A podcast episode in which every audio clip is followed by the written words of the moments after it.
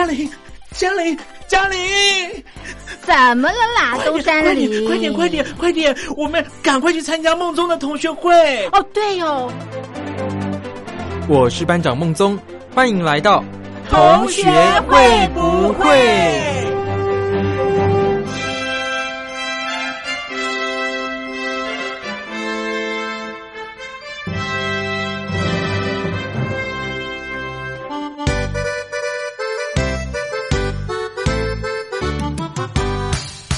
如果你有女友，那就拍拍手；如果你有男友，那就拍拍手；如果你两个都没有，那也没关系，大家一起参加爱情随堂考。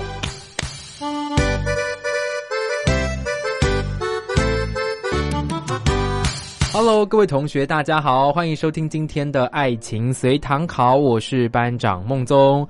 其实我觉得，在面对爱情的时候啊，可能很多人不会这么的顺利，或者是说不会一帆风顺，会遇到一些障碍等等的。那如果好的话，你可能自己走得过去；不好的话，你可能会陷在那个情绪当中，不管可能两个月啊、三个月啊、半年，甚至一年都有可能的情况。那其实我觉得。这样会影响到你的生活，影响到你的工作，影响到你的人际关系。这其实我觉得影响很大，而且其实我觉得这样，如果你有这种情商的问题，或者是一些感情上面的困扰的话，我觉得你身边周遭的人也会有这样情绪被带动起来。我觉得其实如果这个问题能被解决的话，或者是说能被加以的改善的话，其实我觉得对不管你对你自己，或对你身边的人，对你的家人都是非常好的。那我们今天邀请到的是猪猪来到我们节目的现场。Hello，猪猪你好。Hello。梦中，其实猪猪觉得说这种情商要走出去，真的是因人而异吧？哦，超级因人而异的。有些人可能一两天就就开心了，这会太快吗？不会不会，因为这真的很正常。因为我看过那种哎。其实分手就像喝水一样，他可能闷个一天，哎就好了。嗯，但是有的人可能哇，半年都还不一定走得出去呢。可是这种这种很短暂就可以嗯把自己的情商恢复过来的，是说他可能是没有外放出来吗？会不会有这种情况？我觉得有，他可能压抑在心里面。应该说这样的人其实他会有不一样的差别，一个是压抑，那一个是他永远找不到原因。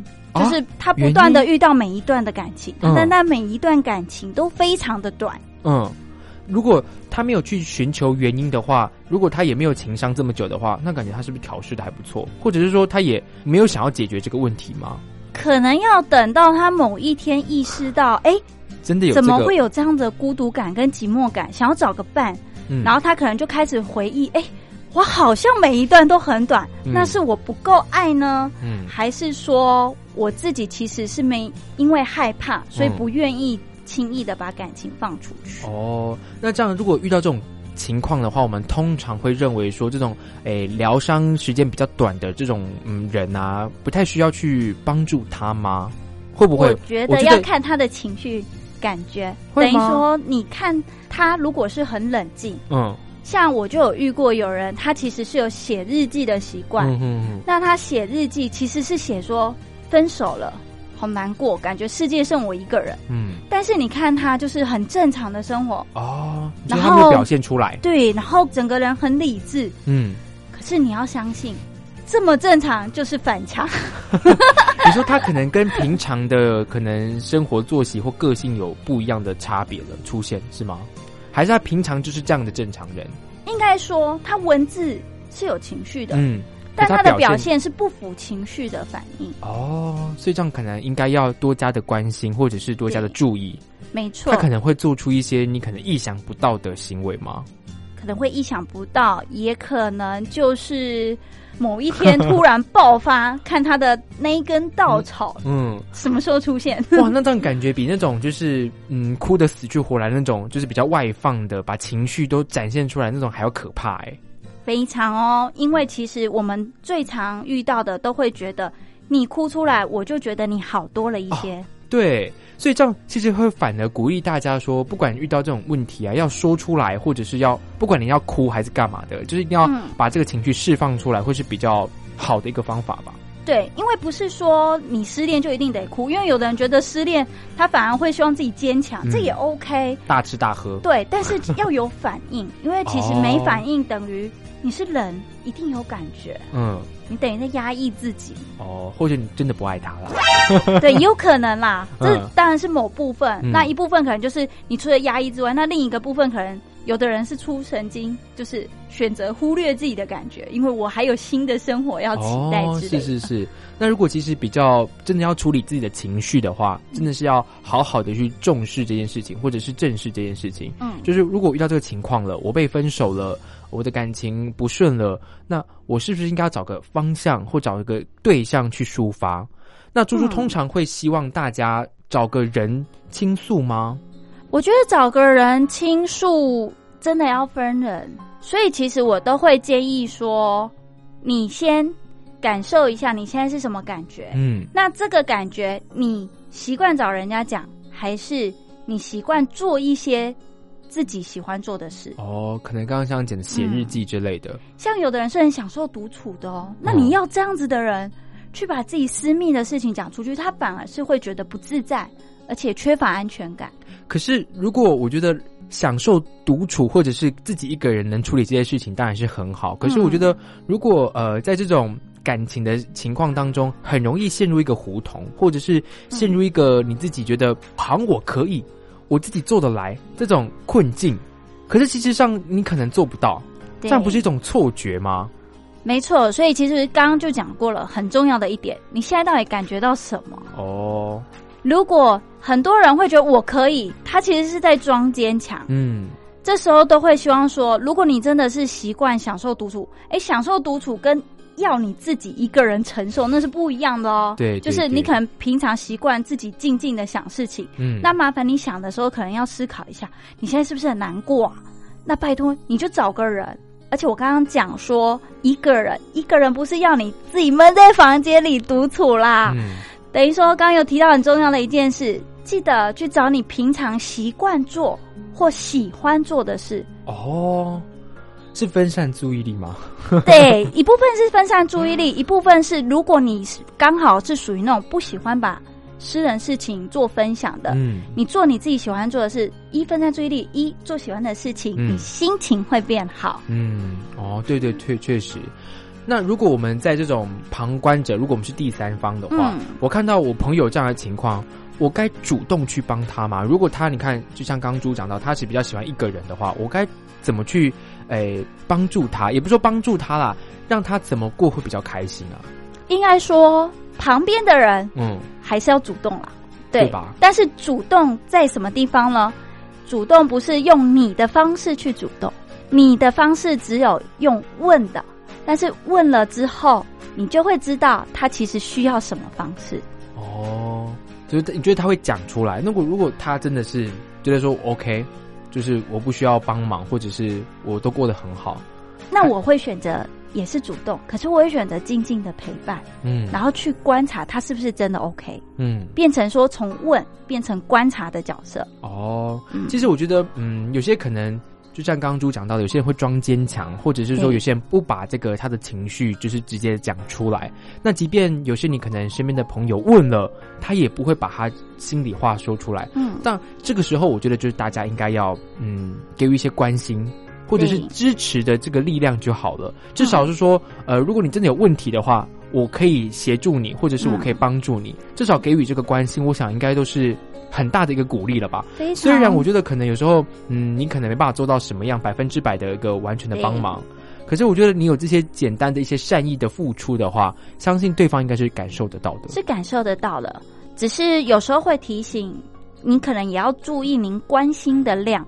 我们关心主动对，呃，不知道大家有没有听过一句话？有时候过多的关心反而是种压力。对，会会会会有这种感觉。对，我们要关心他，但就像我讲的，当你问不出所以然的时候，你不要再问了。你的问会真的造成他的压力。嗯，你不如改成静静的去观察他。嗯，你可以陪着他，然后在他你觉得怎么一个人吃饭？哎，我刚刚有空哎，你要不要陪我吃饭？嗯，换个角度哦，不是你陪他吃饭，你可不可以陪我吃饭？哦，你再转移他的注意力，还有陪他，两个就一起了。哦，对对对，不是说他现在需要帮忙，而是说我们可以换位成反客为主，我们变成他来帮我这件事情，而只是使他转移注意力而已。哇，这是高招哎！对啊，因为有些人其实，在自己脆弱的时候，反而会更 care 被人家放在被帮助者的身上。对他不想要示弱，他不想要让别人感受他这个脆弱的一面。对，那还不如你就干脆，其实我关心你，可是我会告诉你说，哎，他们都自己去吃饭了，你陪我吃个饭好吗？可是这种情况会不会有男生跟女生的差别啊？应该会吧？应该说难免有，嗯，但是这时候真的就是也要靠交情，嗯，还有靠资源啦。如果真的有性别的顾虑的话，嗯，你总也要找帮手嘛，不要把帮助别人的工作都放在自己一个人身上，你没有办法像圣人那样。对你有顾不到的时候，嗯嗯，所以还不如就是多拉几个帮手，嗯，因为他总也有认识其他人，说不定你也认识，或者是跟他住在一起，就说，哎，你偶尔约他吃个饭，嗯。之类的。哦，对。对对，真的是，如果你自己觉得可能性别上面觉得不太适合的话，可以大家一起嘛，对。对不对？那如果对方真的是不好，就是说可能不愿意的话，至少我们做了这个举动了。让他觉得说他有被关心到，没错。这样至少我觉得他的这个心理层面不会做出一些可能在更夸张或者是更激进的举动了。对，而且其实你只要打断他个五到十秒，他其实就被你转移注意力了。因为你在问他讲话的时候，你一定要确保他有听到你在问他事情。哦，是哦，嗯，他不会就是含糊的回答你。含糊回答没关系啊，可是他回答了你，是不是代表他思绪被打断？哦，对对，嗯嗯，所以其实我觉得，在这个可能在疗伤的过程当中啊，真的是需要旁人的协助。有时候自己疗伤会花点时间，可是我觉得真的是透过其他人转移注意力，可以让你的这个嗯疗伤时间缩短。猪猪会觉得说疗伤时间太长，可能像是那种半年一年的，会有点夸张吗？其实以前的我会。嗯，因为我自己其实，在感情中算是蛮理性的哦，所以其实每次看那种很长很长，我都觉得你怎么那么傻？对对对，但这是以前，我现在我觉得还好，因为有时候跟他们深入聊，其实就会知道说为什么他们会把感情放这么重哦？为什么？其实感情它有可能慢慢走到后面，是陪你的另一半。所以，如果他可能在朋友身上或家人身上是比较没有那么多安全感跟爱的感觉的话，他其实是很容易把所有的爱放在感情世界中。哇，所以他可能就是因此需要更久的时间去疗伤了。对，而且也可能会受交往的时间影响啊。对，可能交往越久的话，疗伤时间更久。嗯，因为。等于说啊，我走到这里哦，我曾经跟他在这里吃过饭 啊，我曾经跟他在那里散过步，怎么办？哦，那遇到这样的情况，猪猪如果我再去协助他们的话，不就要花很长的时间吗？没错，但是相对的，他有可能随着时间比较长，甚至会整理的比较比那种时间短的更好的去整理到自己的一些观点。因为其实每个人在感情，他其实有自己的一些观点，比如说可能价值观，或者是对爱的定义什么的之类的啦。嗯，所以他时间越长，你看他整理的可能就越多。像那种时间短了一天。那你真的确定他有整理吗？还是说他一天恢复周，其实是会回来这里？那又例外啦。哦，对耶，如果这样其实时间拉长的话，他一直不断的在思索，一不断在思考这件事情，嗯，对于感情的价值，或者是对于感情的自己的渴望，我觉得这样，如果这样我们这样想是很好啦。如果他只是陷在那个情况当中，就是很难过呢。他可能也没想到什么，说哎呀，我要找个更好的伴啊，或者说哎呀，我要怎么去改进啊？没有，他就只是难过而已。那就让他尽可能的把难过放出来，也会减短他的时间。比如说，他可他的这一件事情可能带给他难过是十，嗯，十分之类的。但是如果你尽情的让他舒放，说不定一天放一分，那哎，十天可能就过去了。但是如果你可能想说要安慰他，安慰他，去克制他，去一直难过下去。那也许他反而会拉更长，嗯，因为你变成让他一天可能只哭个零点五，然后他就变成需要二十天才能把整个难过全部放掉，因为你不把情绪给放完，其实有时候是很难放下的。嗯，猪猪会觉得说说理跟释放情绪两个该怎么去运作或运行啊？两个哦其实我可以说啦，其实说理真的很简单啊，你多看看 书吧。对啊，或者是你可能去学这方面的，还是说你多遇到几个是跟感情有关。其实你朋友旁边有什么时候，你多少还是会知道一点。嗯，但真正发生在自己身上的时候，其实蛮需要自己去察觉的。哦，自己去察觉说感情的问题吗？还是说？这个程度的差别吗？心情，嗯，因为我们常常会去躲掉自己的心情哦。可是很，我刚刚讲过了，你如果心情不处理，其实说真的，你要全然的放下是没办法。即便说理，也可能做不到。对，因为你的心情没有先解决。每当你那种难过或孤单，或者是那种愤恨，比如说你是分手不和平的那一种啊，就是你那一股愤恨一直在。我跟你讲，你只要看到跟这个男方或者女方相关的，你绝对那个愤恨又起来了。嗯，哇，那这其实真的很可怕哎。所以其实不把这个情绪就是做好，或者是抒发完毕的话，嗯，很难透过说理的方式让他能把这个感情放下来吧。没错，就像我们不是也常遇到。你真的有办法对生气的人说理吗？他都已经在那里摔桌子了之类哦。哦，对，所以其实当下如果他是嗯这种情绪刚好来了，所以其实应该让他就释放出来，然后我们就静静的陪伴。因为像班长我遇过就是一个女生的同学们，她也是刚好就分手了，那她就打电话给我，她就在电话里面一直哭，一直哭，一直哭，我也不知道讲什么东西，我就陪她，就是不有陪她哭了，我没有哭，就是我就听她哭。其实梦中这样就是最棒的陪伴啦，因为他可能需要你一直讲，因为你让他一直讲，他其实就是会一直在释放。嗯，因为他讲一次就痛会少一点点，再讲一次就会痛再少一点点，痛会少一点点，这个感觉很玄妙哎。对，我以前不相信，但是还是有做过评量，应该说。除了研究数据，其实有指过，但我们不要讲这么专业嘛。好，就讲我初恋那时候，其实我是不和平的分手了。对，但是我就后来回想起来，发现哎，其实我真的是哭一次就好一点点哦。然后哭着哭着，等到你真的想到了之后，没有什么哭出来的感觉的时候，你会发现，哎，好像事情就这样过去了。哦，就觉得释放完了。嗯，哇。那其实很不错哎，如果这样可以释放得了情绪的话，那其实真的是多哭几下也不错，还可以顺便减肥。哎，其实人家常说失恋好像是最好的减肥良方之类的，因为通常都会吃不下、睡不好，然后就瘦了。好了，这也不是鼓励大家就是靠分手来减肥啦，只是说，如果真的遇到的情形的话，就真的需要疗伤啊。遇到情伤的话，真的是要找对一个方法，你自己适合的方法。因为像可能有些人是透过可能发泄，像女生比较都会哭吧，嗯，男生真的比较少了。我看过的情况，男生真的比较少，所以男生可能真的有时候更要旁边的人多细心去观察到。很多男生都喝酒哦，要不然就飙车。我有遇过飙车的。那这样，这样猪猪觉得说该怎么去引导他，比较是真的是释放他的情绪。其实我后来觉得喝酒也没有什么好或不好，哎，伤身呐。应该说要看他的量 哦，因为有的人他平常本来就有小酌的习惯，其实在他失恋的时候喝个一场两场，我觉得也没有到说多么伤身。虽然一定伤身，可是。你伤心到极致没有处理的时候，好像更伤身哦。哎，对，我们只好什么两害取其轻。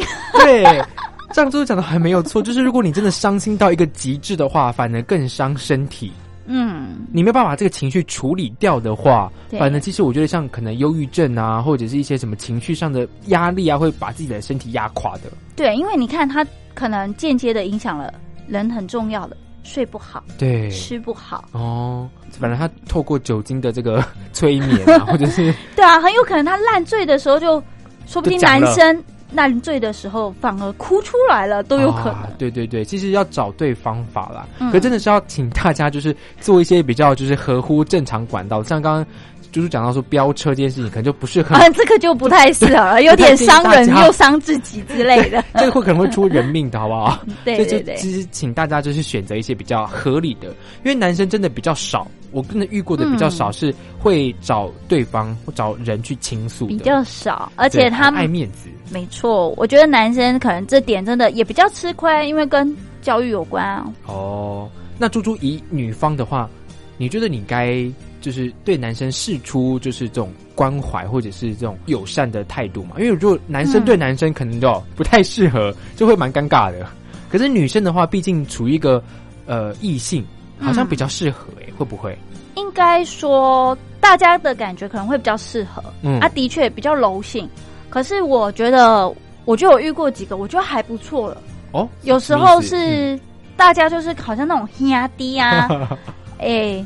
干嘛这样？我在介绍的新的，当然这不是很 OK，但是就是这样的压力，然后可能就是拉他出去吃饭哦，然后或者说哎打球啦，变兄弟兄弟那种感觉了。对，然后其实也没有什么不好，也许他没有哭，嗯，可是他就因为打球嘛，运动，嗯。然后吃饭转移了，嗯，而且你让他正常吃，他其实慢慢的就回到他的正常生活。哦，对，所以其实我觉得遇到这些情商啊，我们的第一个处理的步骤一定是让对方先转移注意力，转移，然后释放他的这些压力、心情、心情。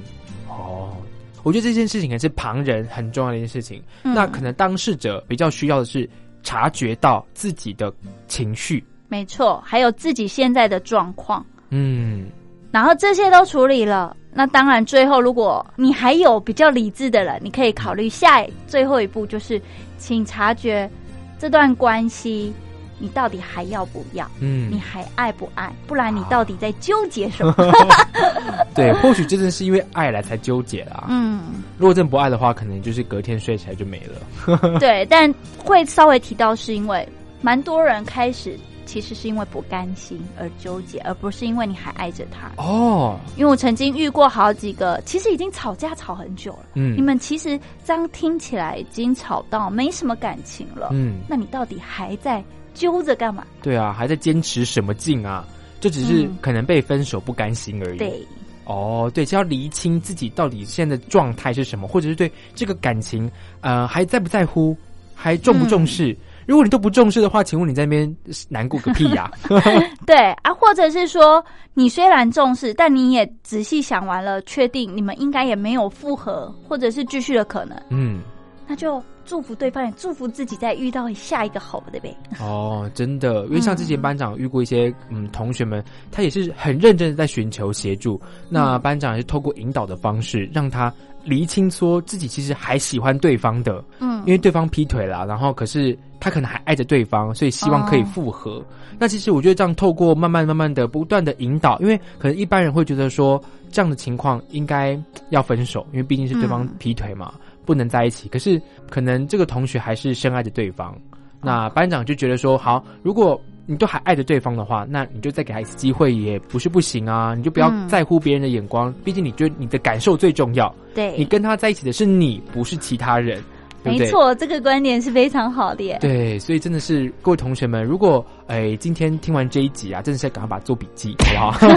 因为我觉得有时候你可能在当下的时候会很难去察觉这件事情或做这件事情，你可能需要旁边的一些提醒，或者你刚好今天听到这一集，赶快就是想说理清一下自己的情绪，嗯，才有办法真的做到这件事情。不然你可能很多时候都陷在那个感情的这个泥淖当中。对，而且你可能就是一直难过，一直难过，可是。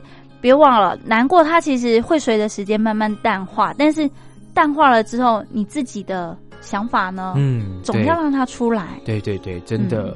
所以今天真的是考这个题目，就是关于怎么走出情商，不管是长时间、短时间，或者是诶快或慢，怎么样？我觉得真的是要让大家有办法度过这段时间是最重要的，以及真的是不要做出一些傻事了。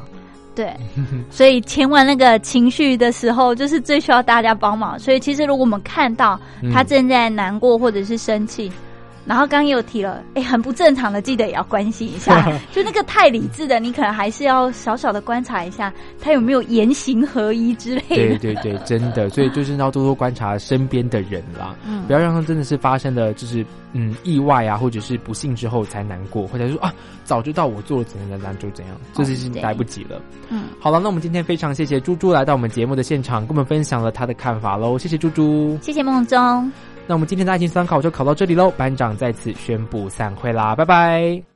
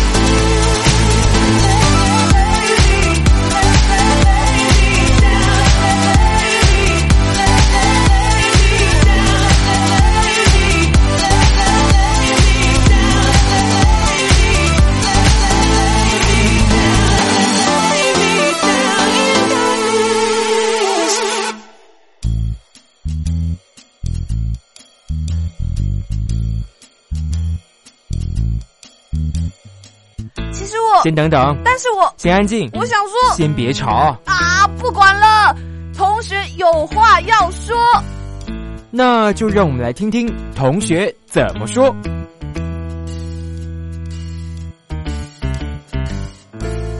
Hello，今天的同学怎么说？我们邀请到的是诗诗来到我们节目的现场啦。Hello，诗诗。嗨，大家好。是的，其实诗诗前阵子去了一个非常奇妙的地方，应该不说奇妙啦，一个非常特别的地方，一个共产国家，对，就是我们的对岸，是的，中国大陆，没错。那诗诗是到哪一个城市去啊？我到上海。哎，上海就我们一般人知道的，应该是蛮发达的一个城市吧？对，它其实蛮都市的，对啊。那诗诗是第一次去中国。大陆吗？呃，如果香港不算的话，对，是第一次。那有抱持一个怎么样的心态，或者是有事前做什么样的功课吗？因为毕竟中国大陆是一个共产国家嘛。是。那是是有先前做了一个什么样的研究吗？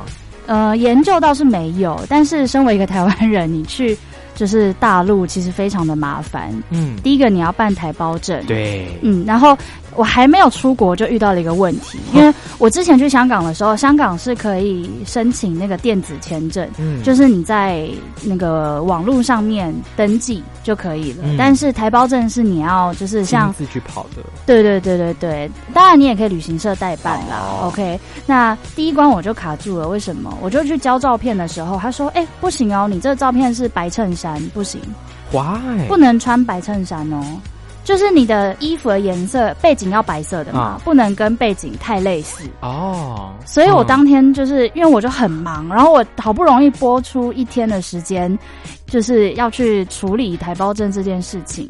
嗯，结果他又说我照片不行，那你马上重拍？对啊，我就只能马上再去重拍，然后又花了三百块。是，那台胞证又要一千七，所以我这样等于花了两千块，就我比别人又多花了三百三百块，嗯，超级麻烦的，这是第一关。然后我就觉得，哦，怎么这么麻烦？对啊，没错，还没踏到那个国家去，就先遇到一些问题了。真的。那好，台胞证总算顺利的办到了。那到当地之后呢？到当地之后下飞机，下飞机，嗯，下飞呃，其实要下飞机的时候。其实跟台湾差不多哦，对，毕竟是华人世界了。对对对对对。那有觉得很，比方说很诚惶诚恐吗？我要下飞机要落地之前，我有点觉得蛮可怕的，因为我第一次踏到那个大陆的领土，然后我就有一种天哪，我好像。就是进来这个领土之后，什么行踪啊，然后在想什么，都会被监控的感觉，就有种呃，好可怕哦！因为你进去，你就要开始用微信啊，然后用一些就是大陆的那些网站，对之类的。虽然我是买台湾的网卡哦。这样你不是可以翻墙吗？就不用翻墙，就是我直接换，对，直接换 SIM 卡，我所有的东西的功能都一样，Line 啊、脸书、Google 都可以。哦，那很方便啊。对，没错，不用百度了，是没有错，是。那我们想要先请诗诗帮我们解释一下，就是呃，诗诗是一个人去吗？还是跟团啊？呃，我一个人去。那真的是太可怕了。对，可是是我有朋友在那边工作哦，对，所以我住在朋友家，算是有台湾人啦，他们是台湾人啊，对，虽然是有人带就还好。嗯，那所以诗诗总共。是去几天啊？我去四天哦，所以主要是去观光吗？对，主要是去观光啊，不然呢？可能就是工作啊，去考察嘛。那这四天的观光行程，其实有去做什么特别的一些？怎么马上就会？因为我想说，我想说，我有朋友就在那边啊，所以我就没有。很认真的想要去去哪里走走，就是有一些可能必吃的东西或者什么东西要买，这个我有稍微查一下。嗯，对，然后其他的，因为其实虽然看起来是四天，但其实我是第一天下午才到。哦，那很晚了。对，然后第最后一天是下午就走，所以其实我实际上只待了两天。对，两对，那有一天我就有规划说要去迪士尼，嗯，所以想说那剩一天就让当地的朋友带吧，就懒得做功课了。哦，对，那是主要的行程就除了。迪士尼之外，有其他什么地方吗？还有看到当地的一些呃人文风情啊，或者是你跟那边民众接触的一些感想，可以跟我们分享一下吗？OK，好，呃，反正上海就是那几个观光景点嘛，就是什么外滩就要拍那个夜景一拍，然后东方明珠塔，对对对，这是一定要的，这个有趣。然后在那边就有和平饭店，嗯，对，还有法租界，嗯哼，对，还有什么南京徒步区，嗯，其实就是这几个地方。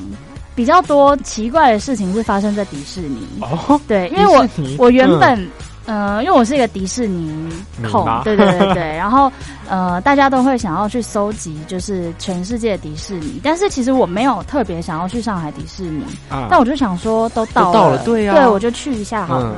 不过我朋友其实是劝退我的，他是说，呃，天气又不好，因为我去的那一天下雨。啊，对，然后阴雨天，对，可是。呃，我就想说，不管我还是要去。后来就是有一些其他的方法，就刚好朋友的朋友要去，所以我就跟着他们一起去。是我不认识的人这样，但是我就是还还是去了。好的，前面两天呢，我是呃第三天去迪士尼的，前面几天都还好，就是嗯，就是只是他们讲话很大声啊 这样子。然后你说大陆人民吗？还是对对外国人？大陆人。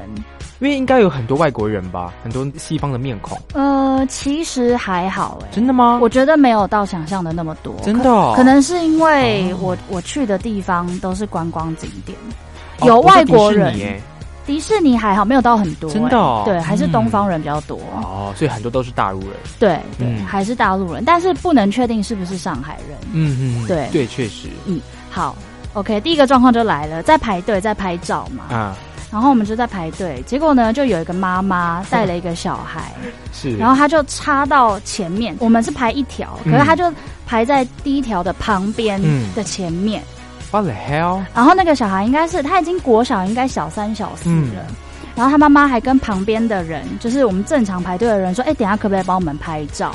但是那个人还很好心答应了他哦。对对，然后后来我就问我前面的人说，呃，他们有排队吗？刚刚他们有排队吗？然后他就很无奈的脸就说，嗯，没有啊，这样。然后我就一个不爽之下，没有排很久，其实那队伍很短，因为那不是一个很大的景点。然后我就拍拍他的肩膀，我就说，哎，请问一下你有排队吗？他说什么排队？我说，呃，拍照啊，我们在排队。哎，他说。有吗？哪里在哪里？我没有看到。然后他对他本来已经转身要离开了，但是呢，他就突然神来一笔，他就说：“那我就站在旁边拍一张而已嘛。”我说：“拍一张，那大家都拍一张照片，那干嘛还要排队啊？”对啊。然后他也自己就是对理亏，然后但是他还是站在那边拍照哦，他还是继续拍。对。然后，因为那个是一个卡通人像，大家都是站在他的正面拍照。那轮到他拍的时候，他就站在边边拍照。然后拍完他女儿，他就走了。可是他拍完之后呢，就转头过来骂我跟我的朋友，他 这样子还是什么？我没有听到，因为我知道他一定会转过来。对，哔哔哔，他一定会骂脏话的。对，所以我就有刻意就是躲开他，不要让他看到。但是他就有骂到我朋友，然后我就想说。是，到底是什么状况？素质好差。对，然后我心就想说，算了，这种文化素质我也是认了，我也是认了。对，那那我要问一下，请问当下其他排队没有都没有人出声？OK，我就要跟你说明为什么了。我就立马，因为在跟那边工作的朋友啊，他没有跟我去，可是我就跟我朋友说这件事情，他就说，因为大家知道一讲话就会吵架。所以才没有人要帮你出声，所以我刚刚有说，我问我前面的那个当地人，他有没有排队的时候，他用很无奈的脸说没有。那他无奈的原因，就是因为他也不想要吵架啊，或者是他们觉得也习以为常了，也不想要就是进来乐园玩坏了他们的心情。嗯，对。然后我就想说，可是这样子不对啊，因为对啊，因为我之前去香港迪士尼也有发生一样的状况。嗯，对。那那是其他人去纠正那个插队的人，那他们就自己理亏就走了。嗯，对。然后香港人可能也比较比较 悍一点，就会。就是也出声，对对对对，也也出声附和那个出去阻止他的人，嗯，就两个状况明明就是差不多的地方，嗯，但是却有不同的处理方式。重点是他还是去拍照了，然后都没有，我那时候就很尴尬，因为跟我去的是一个两个二十岁的妹妹，他们也当下可能也不知道要怎么处理，对，也傻眼。对，然后我朋友就这样跟我说，他说，嗯，因为大家都习以为常了，他大家也都懒得处理这些事情了，嗯，对，所以我就在想说，可能那对我是我是觉。觉得他如果是大人一个人做这件事情就算了，但是你带着小孩，他是个非常坏的榜样。对，而且你小孩是国小，对，是国小了，不是那种什么婴儿，那就算了，还不会就是模仿或干嘛的。但是你小孩是已经有想法，已经有认，你怎么可以做这种事情？对啊，对。然后她走了之后，还在跟她老公在 murmur 干嘛？我想 说，到底有什么毛病啊？就是排队很困难吗？又不是很长的队伍，那顶多。排不了十分钟吧？嗯，就这样子也没办法吗？而且如果我没有出声阻止他，他应该是会照我们原本的方式去拍照。对，是他自己被我阻止了之后才站在旁边拍。哇！而且重点是他在旁边拍，那他也会影响到正面拍的人。对啊，对入镜了，有什么有什么毛病？我真的觉得很有趣，这是一个。嗯，那再来还有第二个就是。迪士尼最后就是要看烟火嘛？对，晚上的时候。那呃，大家都知道日本的就是民众都很守规矩，比如说看游行啊、看烟火的时候，大家都会就是坐在地上，嗯，然后就是排队排的很整齐，尽量不要挡到前面的人。是。但是在大陆这个地方是大家都是个体，没有在管你怎么样的啦。对，所以大家都哦站得越高越好，然后小孩就跨在那个肩膀上面，那后面有人要看什么？对啊，对，就是对。有，然后爬在栏杆上面，那种很细的，站上就会断掉那种栏杆。都爬，他们都爬，没有很多，但是也是有人这样子做。对，然后比如说里面有卖气球，气球也不拉下来，那后面的人要看什么？对啊，就是。然后我生气的是，呃，因为大家都会钻缝缝嘛，对对对对，尽量看得到。对对对对，然后我就去钻了一个缝缝，那后面呢就有一个女生，她就直接把我肩膀拨开。你说他直接用手把你的肩膀拨他也没有跟我讲话，他也没有说哎或小姐或干嘛，没有哎都没有，他就直接用手把我肩膀拨开，这样就表示我挡到他。对啊，那其实很……我想说超级没礼貌还是对啊，我 OK 我挡到你，对不起，你先来这个地方的，但是你可以你有嘴巴，对啊。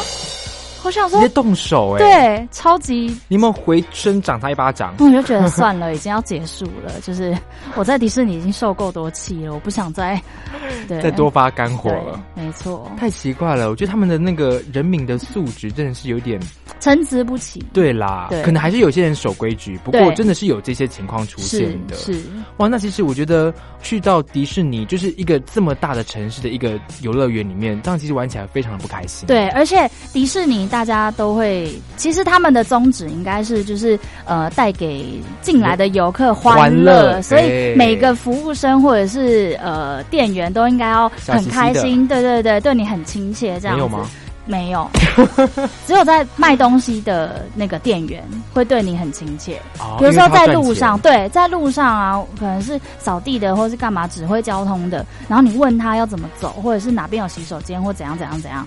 就是他们都臭脸，就就这边啊，那边啊，那里啊，就是这可能是上海人的，他的上海人 就是这样或什么的，就他们可能也没有生气。我朋友就说他们其实也没有生气，但但是他们的态度就是这样，就是这样，就就那啊，就那啊，走这啊，是不是啊？这样是不是感觉台湾人其实比较亲切很多？对啊，是啊。我们光我们台湾的那个百货公司的服务生啊，对啊，都都还好里好气的跟你讲，没错啊。那我觉得诗诗去那边已经觉得就是非常的不习惯，是因为觉得说啊，台湾我们在这个这么美好的环境之下，人跟人之间是非常和善的，对。可到大陆到上海去，却是一个好像你热脸贴冷屁股的感觉，对对对对对啊，哦，所以就是会有这种，这是一点小小的不习惯的地方，对对啊，嗯，那其实感觉起来，可能当地人会觉得没什么差，就像诗诗的朋友讲的，他们觉得哦，他们上海人就是这样，可是他们其实如果要做好观光的话。他们应该把这个人民的素质提高，或者是把服务生这个训练做好，会比较理想。而且他在迪士尼，哎，对啊，怎么 这是不应该发生？对啊，连锁，然后他的宗旨就是要让游客开心的地方，怎么可以有这种？这种行为发生，我觉得他们还有对外对可能国外的观光客等等的，不只是中国人啊，不只是亚洲人，太莫名其妙了，好吧？那除了迪士尼之外，啊，就是到了当地有看到当地的一些啊风土民情吗？吐痰，我真的有看到有人在吐痰，有人在随地大小便吗？哦，对，在迪士尼我有看到，我有看到阿妈，就是那时候是要离开的时候，阿妈然后就让一个小孩，应该三就还对，那个幼稚园之类的吧，然后就站在花圃尿尿，在迪士尼哦，没有上大号，但是真的就有尿尿，当下尿尿，对啊，太莫名其妙了吧？对，所以然后那我们先问一下，请问迪士尼的厕所有很难找吗？不会啊，是可以，就是看路标是找得到的。对啊，太莫名其妙了。嗯，哇，那这些真的大陆人的那个素质真的是还会随地大小便，方便没差。对，可能觉得可以当做施肥啦。有可能，对，有可能。哦，太莫名了。除了这个之外，对，哎，我受气都在迪士尼，莫名其妙。好，呃，我们要对刚刚那是结束了嘛？看烟火是最结束，然后所以一开始的时候，我要进入场的时候也发生了一个状况，因为我是临时决定要去的，所以我就在买票，对我就在那个网站上面前一天就订好了票。那我那时候就想说，嗯，通常就是都用护照号码买嘛，因为它需要核对你的那个个人资料，所以我就登入了护照号码。然后就排排排排排排队，到了检票口的时候，他就说：“哎，我们这边不承认这个护照哦，要麻烦你到游客中心那边把你的资讯转到台胞证上面，你才可以进来。”然后想说，我都排这么久了，所以等一下是要让我重排重排的意思吗？然后我就去了那个游客中心，嗯，然后我就很生气，我就边跟我朋友在是在讲电话，我就说：“你们等下要进来也要记得，就是确认一下你是不是。”用台胞证买票的这样子，然后那小姐可能听到我很生气，她就说：“嗯，你刚刚是从入票口那边来的吗？”我说：“对。”她说：“好，我写一个纸条给你，你等下就可以直接进去了，不用再排一次。”然后好哦，好莫名其妙哦。对哦，还有你要进海关的时候啊，是要走本地人的通道，不是走外国人通道。对，天哪！所以他们还把我们台湾人对啊，可是他这样不是很矛盾吗？